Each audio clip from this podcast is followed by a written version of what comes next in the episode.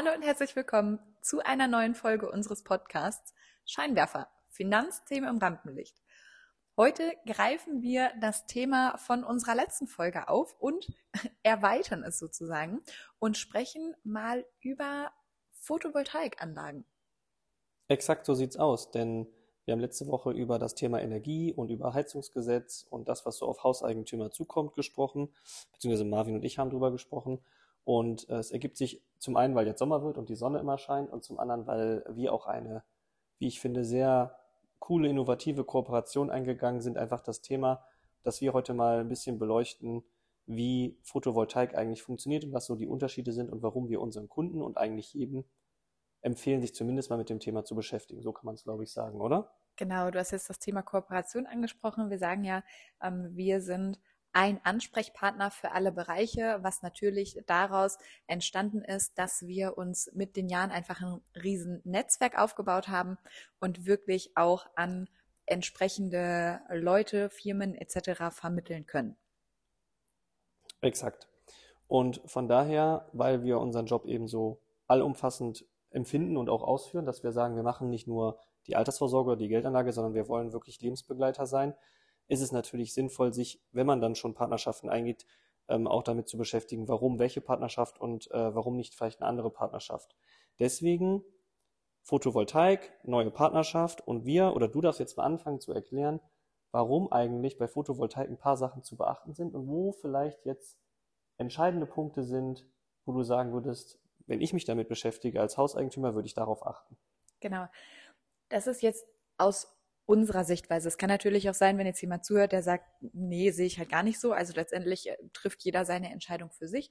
Wir können nur Unterschiede aufzeigen, die es am Markt gibt, dass man jetzt, wenn man sich vorher noch nie damit beschäftigt hat oder vielleicht manche Technologien noch gar nicht gehört hat, das mal, wie du gerade schon sagst, sich ins Gedächtnis ruft. Und ähm, warum denn überhaupt Photovoltaik? Also klar dürfen jetzt ganz besonders die Immobilieneigentümer aufpassen oder auch so alle, weil jeder kennt wen, der wen kennt, die Eltern, Großeltern, besten Freunde, äh, Cousins, Cousinen, wie auch immer, die Eigentum haben oder ich möchte vielleicht selber irgendwann eins erwerben, ist ja Fakt, dass wir alle eine Stromrechnung bezahlen. Und in letzter Zeit bezahlen wir mehr Stromrechnung als vorher. Die letzten Jahre waren da nicht sonderlich förderlich. Und die Hochrechnung von den wirtschaftsweisen Energieexperten und so weiter sind auch, dass es mindestens mal die nächsten fünf bis zehn Jahre noch deutlich hochgehen wird im Strompreis. Was irgendwann mit dem Strompreis ist ähm, und ob Energie irgendwann unbezahlbar oder total kostenfrei sein wird, das wissen wir jetzt noch nicht. Genau. Das Ding ist, dass irgendwann wir keinen Strom mehr brauchen. Das wird wahrscheinlich nicht passieren, dass wir wieder zurück in die Steinzeit gehen und äh, ohne Strom auskommen. Deswegen reden wir über ein Thema, was jeder nutzt und wo jeder Geld für zahlt aktuell. Und die Frage ist einfach, als Eigentümer möchte ich weiterhin meine Stromrechnung an meinen äh, Energie, wie heißt das jetzt? Energieversorger. An meinen Energieversorger. An Stromunternehmen. Es genau, gibt ja diverse. An äh, meinen Energieversorger zahlen oder investiere ich in mich, in meine Immobilie, in die Wertsteigerung der Immobilie und habe eben irgendwann eine Photovoltaikanlage auf dem Dach, die sich selbst trägt und wo ich dann mit der Zeit nur noch Gewinne fahre, weil die quasi abbezahlt ist. Oder ich sogar dann auch noch äh, Strom einspeise. Äh, kommen genau. wir gleich auch nochmal zu. Ähm, auf jeden Fall ist das Thema, ich zahle das Geld ja sowieso und oftmals ist es so, dass jetzt, wenn man das Geld vielleicht auch nicht rumliegen hat, ähm, dass man sofort bar bezahlen kann und die Anlage dann auf dem Dach ist, man so eine Anlage ja vielleicht auch finanzieren oder über Monate abtragen muss und selbst dann ist es, wenn man so eine Wirtschaftlichkeitsberechnung macht, die machen wir jetzt heute nicht, haben wir gesagt, aber genau. wir können sie individuell für jeden machen und es ist auch gar nicht so kompliziert, da fehlen nur ein paar Angaben, ähm, dann lohnt sich das, weil man ja einfach die Frage sich stellen muss, unterstütze ich das Stromunternehmen, den Energieversorger und mache die immer reicher oder investiere ich in mich selbst, in einen Sachwert? Das ist ja auch wieder in Bezug zum Thema Investment, Aktien, ähm, Inflationsschutz. Äh, du hast gerade gesagt, der Immobilienwert steigt. Also genau. die Entscheidung ist ja eigentlich logisch. Die Frage ist einfach nur für jeden Einzelnen, wann lohnt es sich für mich, unter welchen Bedingungen und was gibt es zu beachten. Genau, und klar ist, es ist erstmal eine Investition, ob ich das Geld jetzt zur Seite habe oder das Ganze finanziere, habe ich erstmal einen Mehraufwand und auch da ist es ja sinnvoll, einen Ansprechpartner zu haben oder generell für mich mal komplett durchzurechnen, was habe ich denn alles, wo gibt es vielleicht auch irgendwelche Fördermittel, die ich gerade noch nicht auf dem Schirm habe, wo kann ich. Da kommen wir wieder ins Spiel. genau. Was gibt es, Fördermittel, genau. Finanzierungsoptionen, was ist mit dem Zinsniveau, inwiefern spielt das eine Rolle? Wie viel Strom muss ich vielleicht produzieren, damit sich das überhaupt rechnet oder nicht rechnet. Genau, genau. also es, es, ist schon ein Thema, was jetzt nicht innerhalb von fünf Minuten Ja oder Nein äh, ist, sondern wo man sich auch mal wieder mit sich selbst und seinen Finanzen beschäftigen darf. Und äh, ja, wir haben gerade schon gesagt, es gibt unterschiedliche Technologien, es gibt bestimmte Punkte, wo man beim Thema Photovoltaik darauf achten darf, wenn man sich näher mit beschäftigen möchte. Die gucken wir uns jetzt mal an. Wir machen natürlich heute keine tiefgreifende Technikschulung, weil wir selber erstens keine fachlich perfekt ausgebildeten Elektrikermeister sind oder Solaranlagen oder Photovoltaikexperten. Aber wir sind selber mehrere Stunden intensiv geschult worden und ich glaube, wir können mal in Laiensprache und für den Allgemeinverbraucher gut erklären, worauf man achten sollte und welche technischen Unterschiede es gibt, die dann auch Auswirkungen haben auf das Thema Effizienz, Sicherheit, Zuverlässigkeit, Lebensdauergarantie, diese ganzen Punkte, die ja genau. vielleicht eine Rolle spielen. Genau, das heißt mal ganz, ganz, ganz vereinfacht. Man hat Module auf dem Dach, die Sonne scheint drauf, deswegen wird Strom erzeugt in einer anderen Form wie der Strom, den wir im Haushalt dann tatsächlich nutzen, damit das, was dann tatsächlich in der Leitung ankommt, ich für meine Geräte, für Licht, wie auch immer nutzen kann und es gibt schon oben angefangen bei den Modulen Unterschiede hinzu, wie wird der Strom eigentlich umgewandelt. Und ich würde sagen, wir fangen mal von oben nach unten an, oder? Ich glaube, wir fangen, genau, wir fangen von oben nach unten an. Ich glaube nämlich, die Sachen, die wir auf dem Dach sehen, die kennen die meisten Menschen. Da können auch die meisten noch was mit anfangen, weil die Erklärung, da scheint Sonne drauf und dann entsteht Strom, das kriegt man noch hin. Ob das jetzt wirklich das Sonnenlicht selbst sein muss oder eben vielleicht auch Tageslicht reicht, also wenn die Sonne gar nicht so richtig durchscheint oder nicht stark scheint oder Wolken davor hängen, das ist schon der erste Punkt. Es gibt immer leistungsfähigere Module, die auch ähm, ohne richtige hundertprozentige Sonneneinstrahlung eben Strom produzieren. Genau. Und es ist ja auch ein Mythos, dass Menschen sagen, na ja, ich habe jetzt ähm, auf der Südseite eben keine Dachfläche, wo ich was draufstellen kann, deswegen kann ich es nicht machen. Spielt das ja eben auch schon mit rein, was du gerade eben gesagt hast. Ähm, es gibt unterschiedliche Leistungen. Das heißt, manche, für, du, brauchst gar nicht zwangsläufig eine Südseite, um überhaupt Strom über deine Photovoltaikanlagen erzeugen zu können. Genau, also ein Haus, was äh, eine große Dachfläche Richtung Südseite ausgerichtet hat, ist natürlich super geeignet. Genauso eignet sich aber auch ein Haus, was ähm, die, das Dach so gestaltet hat, dass es eine, eine West- und eine Ostseite hat, die eine Neigung hat. Es gehen auch Flachdächer, es gehen auch verschiedene Arten von Dachbedeckung. Also erstmal ist da relativ wenig Grenzen gesetzt. Es gibt so ein paar Regeln, die man beachten sollte, aber grundsätzlich können auch auf West-Ost oder sogar auf Norddächer, wenn sie flach genug sind oder auf Flachdächer, Photovoltaikanlagen gebaut werden. Und je nachdem, wie das dann mit Sonnenstunden und so weiter aussieht, sind die auch immer noch sehr effizient und lohnenswert für denjenigen, der sie eben auf dem Dach hat. Genau, weil wir haben gerade schon kurz einmal Sonnenstunden, einmal Tageslichtstunden quasi angesprochen. Letztendlich ist ja auch im Winter, wenn die Sonne jetzt nicht unbedingt tagtäglich draußen ist, ist ja Tageslicht da, weil irgendwo, auch wenn sie hinter Wolken versteckt ist, geht die Sonne auf und irgendwann geht sie auch wieder unter. Und, und bekanntermaßen geht sie immer im Osten auf und im Westen unter und läuft über den Süden. Nur im Norden ist sie nie zu sehen. Das ist auch wirklich ein Spruch, der mich schon oft gerettet hat. Äh, Im Osten geht die Sonne auf, im Süden nimmt sie ihren Lauf, im Westen wird sie untergehen, im Norden ist sie nie zu sehen. Gut. Exakt. So, also so, äh, Solar, also Photovoltaikanlagen kommen im Grunde erstmal für fast jeden in Frage. Man muss natürlich immer das nochmal individuell gucken, aber ja, grundsätzlich prüfen. Jetzt hast du gerade schon gesagt, wir fangen auf dem Dach an. Es gibt also bei den Paneelen oder bei den Installationen auf dem Dach schon Unterschiede. Ähm, möchtest du da schon mal einen nennen? Genau. Es gibt äh, zum einen Technologien mittlerweile, wo diese sogenannten Wechselrichter beispielsweise auch schon direkt auf dem Dach sind. Leute, die sich schon mal damit äh, beschäftigt haben, denen wird das was sagen. Andere, die jetzt absolut Laie in dem Thema sind, einmal kurz die Erklärung. Ich habe schon gesagt, ähm, der Strom, der oben erzeugt wird, dadurch, dass Licht auf die Module kommt, wird ja von Gleichstrom in Wechselstrom umgewandelt. Und, und normalerweise ist es ja so gewesen bisher, dass alle Module zusammengeschaltet waren in einer Reihe, in einer Kette und haben in einem großen 1000 Volt oder Starkstromkabel das durchs Haus geführt in einen einzelnen Wechselrichter, der im Haus war. Genau, nicht nur war so, sondern es gibt ja auch immer noch ganz viele, die es genau Wird immer noch so gemacht bei so, ganz vielen so Unternehmen. Ja. Ich spreche jetzt schon in der Vergangenheitsform, weil wir es halt, wie gleich rauskommt, vielleicht anders machen mit unserem Kooperationspartner, aber. Genau. Ja. Genau. Also, das ist so das Gängigste. Es gibt keine Ahnung, wie viele Module eben draufpassen, wofür man sich entschieden hat. Und wie du gesagt hast, einen Wechselrichter. Das heißt, der Gleichstrom, der durch das Modul auf dem Dach erzeugt wird, kommt ziemlich stark ins Haus rein und wird unten im Haus über einen Wechselrichter umgewandelt. Das ist eine Möglichkeit. Genau, das ist die bisher auch gängige und übliche, wie wir gerade gesagt haben, am Markt noch weit verbreitete. Was ist hier der Nachteil?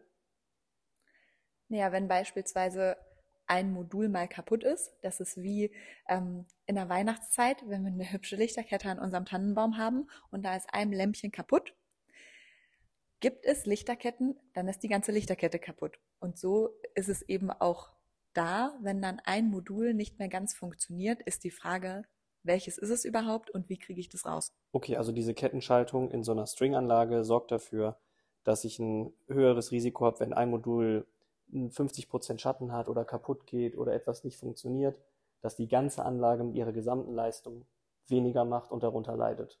Genau. Und wenn ich einen großen Wechselrichter, die wiegen teilweise über 50 Kilogramm, im Haus habe, habe ich ja auch einen Punkt, wenn der kaputt geht, dann klappt die ganze Anlage nicht mehr. Das genau. heißt, dieser eine Wechselrichter muss sehr viel Arbeit leisten und wenn der kaputt geht, dann klappt gar nichts mehr bei der Anlage. Und zum anderen läuft durch mein Haus ein dickes, fettes Kabel mit Hochspannung und 1000 Volt, ja. was vielleicht, je nachdem, was so passiert im Haus mit Wasserschäden, Marderbiss, Tierbiss, sonstigen Dingen vielleicht auch nicht sonderlich cool ist, wenn da Funkenschlag entsteht, weil die Funken sind ein bisschen anders als die von einem normalen Stromkabel, was ich so im Haus habe. Genau, und wenn diese Wechselrichter, jetzt spreche ich schon in der Mehrzahl, weil es eben nicht mehr einer ist, sondern für jedes Modul einer direkt auf dem Dach, bedeutet, du hast im Haus mehr Platz, du hast keinen Lärm, keine Wärmeerzeugung, sondern der Gleichstrom mit, wie du gerade schon gesagt hast, bis zu 1000 Volt, der oben entsteht, wird direkt auf dem Dach schon in Wechselstrom mit maximal 230 Volt umgewandelt. Und das ist dann das, was im Kabel ins Haus geführt wird und direkt schon zur Verfügung steht für sämtliche Geräte etc., wofür ich es dann eben nutze. Also das Risiko, dass dieser eine Wechselrichter kaputt geht, besteht nicht mehr, weil ich viele habe. Genau. Ich habe, du sagst weniger Lärm, was viele ja auch nicht wissen, so ein großer Wechselrichter kann durchaus auch mal 50, 60 Dezibel erzeugen mit mhm. so einem Fiebton. Wenn der jetzt unten tief im Keller ist, ist es vielleicht nicht schlimm, aber im Hauswirtschaftsraum oder wo auch immer der angeschlossen ist, kann das dann auch schon mal extrem nervig sein. Das Problem habe ich nicht. Und was natürlich cool ist, dadurch, dass ich ähm, jedes Panel für sich geschaltet habe, wenn ein Panel mal im Schatten ist oder was nicht ganz klappt oder Dreck drauf ist oder was auch immer, hat dieses Panel eben weniger Leistung. Aber alle anderen Paneele haben volle Leistung. Das heißt, ein Panel leidet dann nicht die ganze Anlage, wenn das mal nicht klappt, sondern eben nur das eine Panel. Und bei der Anlage mit dem einen Wechselrichter leidet sofort die ganze Anlage in der Leistung. Genau. Richtig. Und wenn du jetzt für jedes Modul einen Wechselrichter hast, ist ja auch nochmal die Frage, ist es wirklich der Wechselrichter, der was hat, oder ist es einfach das Modul, was im Schatten verdreckt, kaputt, wie auch immer ist. Exakt, so sieht's aus. Also der erste große Unterschied schon, diese, mm, mit, diese Technologie mit diesen vielen Wechselrichtern, Mikrowechselrichtern, sorgt eben für mehr Effizienz, für mehr Sicherheit, für weniger Starkstrom im Haus, für mehr Kontrolle und mehr ähm, Möglichkeiten auch über Handy-App und so weiter zu sehen, welches Panel hat eigentlich was, wo muss vielleicht was ausgetauscht werden. Ja. Und weil es viele Wechselrichter sind, durch die weniger Leistung läuft, ist auch die Anfälligkeit, dass die kaputt gehen, viel, viel geringer. Das stimmt. Genau. Ich glaube, wir hatten äh, die Zahl äh, 0,05 Prozent. Also einer von 2000 geht kaputt. Ja. Das ist relativ wenig. Genau. Auch da wieder je nach Hersteller etc. Ne? Also es hängt auch immer vom. Äh ich spreche jetzt ja von unseren Zahlen, von ja. dem, was wir, wir mitbekommen haben. Genau. Aber ist ja, ja auch ein Argument, was für Leute relevant ist, dass die Anlage sauber, vernünftig und zuverlässig funktioniert und nicht ständig irgendwas ist. Genau, und auch da ist es ja wieder die Frage, wie gehe ich damit um? Jetzt sagt der eine oder andere vielleicht, na ja, ich habe hier einen Elektriker, da habe ich jemanden, der mir das Ganze aufs Dach setzen würde. Ich bastel mir das Ganze jetzt zusammen, dann kaufe ich mir das halt selber von 27 verschiedenen Stellen und installiere mir das selbst und lasse es von dem Elektriker meines Vertrauens anschließen. Kann man machen, ist vielleicht eine kostengünstigere Variante. Die Frage ist immer, wie viel äh, Garantie habe ich dann auch auf die einzelnen Teile? Ist es wirklich so fachmännisch gemacht?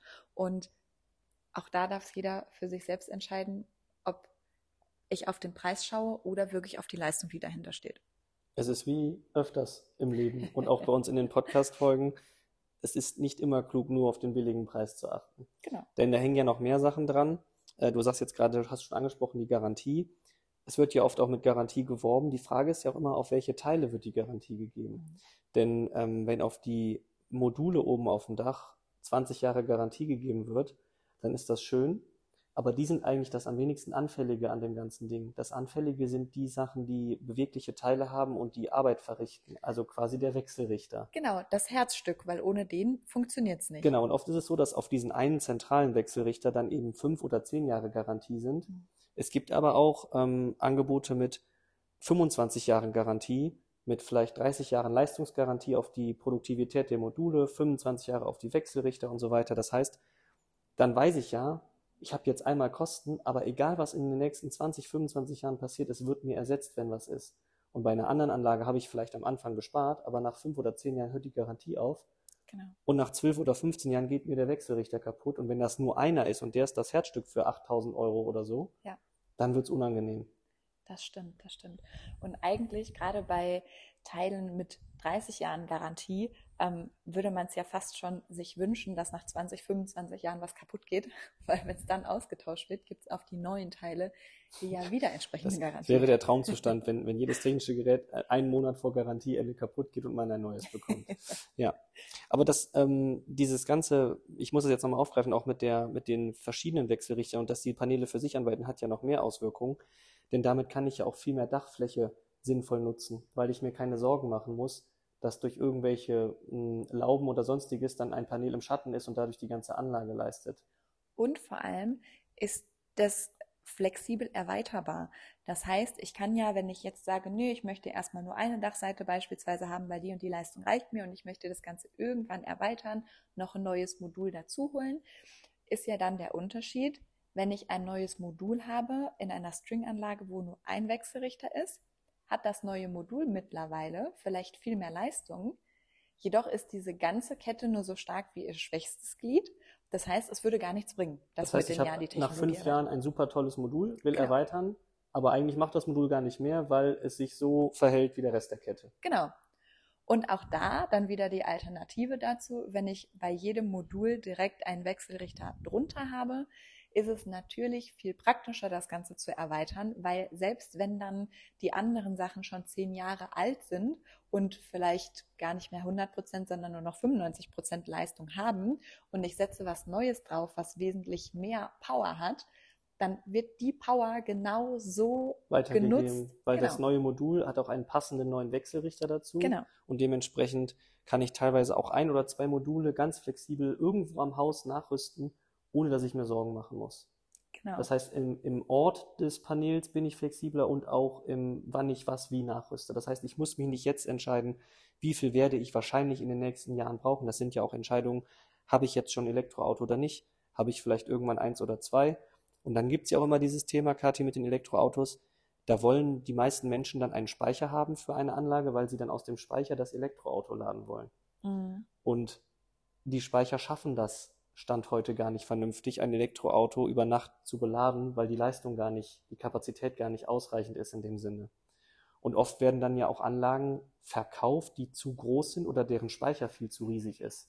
Genau, und es, du hast es gerade schon richtig gesagt, ähm, es ist vielleicht gar nicht so für jeden klar, wie lange wird denn tatsächlich gespeichert, weil es ist eben nicht so, dass im Sommer jetzt der Speicher vollgehauen wird, damit ich im Winter davon zehren kann, sondern es ist eben, dass tagsüber der Strom gespeichert wird für den Verbrauch, den ich über Nacht habe, wenn eben kein Tageslicht mehr da ist, um dann meinen Verbrauch zu decken. Und da gibt es auch immer unterschiedliche Möglichkeiten, wie entweder die Leute beraten werden oder wie sie es eben gerne hätten, weil sie sich das in den Kopf gesetzt haben.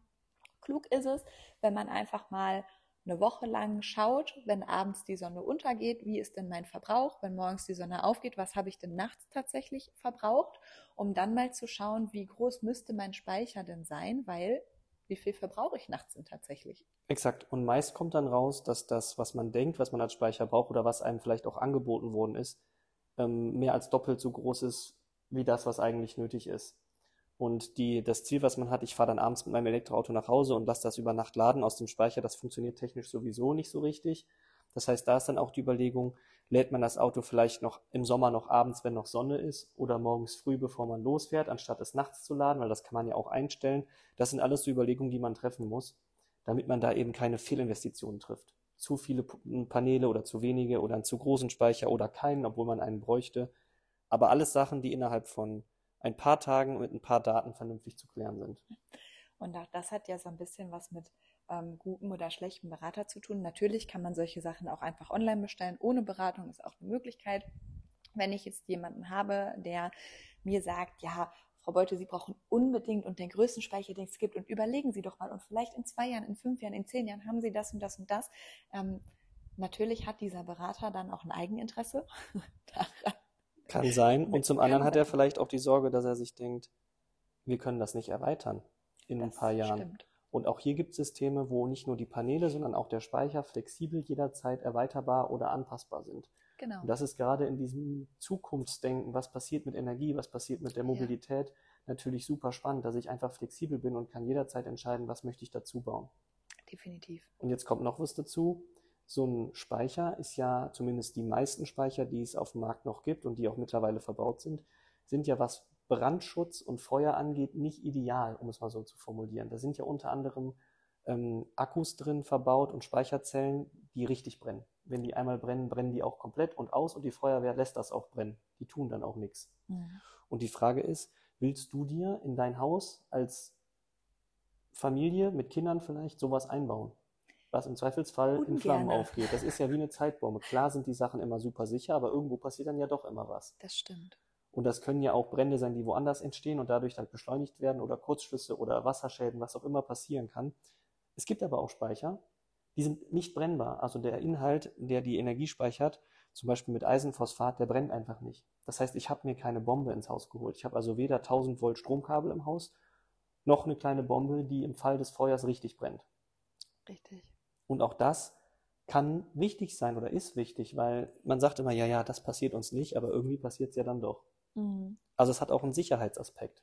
Ich glaube, niemand, wo es mal irgendwie eine Verpuffung gab oder wo was in äh, Brand geraten ist, hat sich vorher überlegt, Mensch, wenn ich das jetzt kaufe, dann habe ich da richtig Bock drauf, dass irgendwann in drei Jahren das Ding mal hochgeht. Also Im Nachbarhaus dieses... meiner Eltern hat es auch mal gebrannt und ich war zu Hause und ja. da war es ein Trafo. Da hat auch keiner gedacht, dass der Trafo irgendwann ja. einen kurzen hat.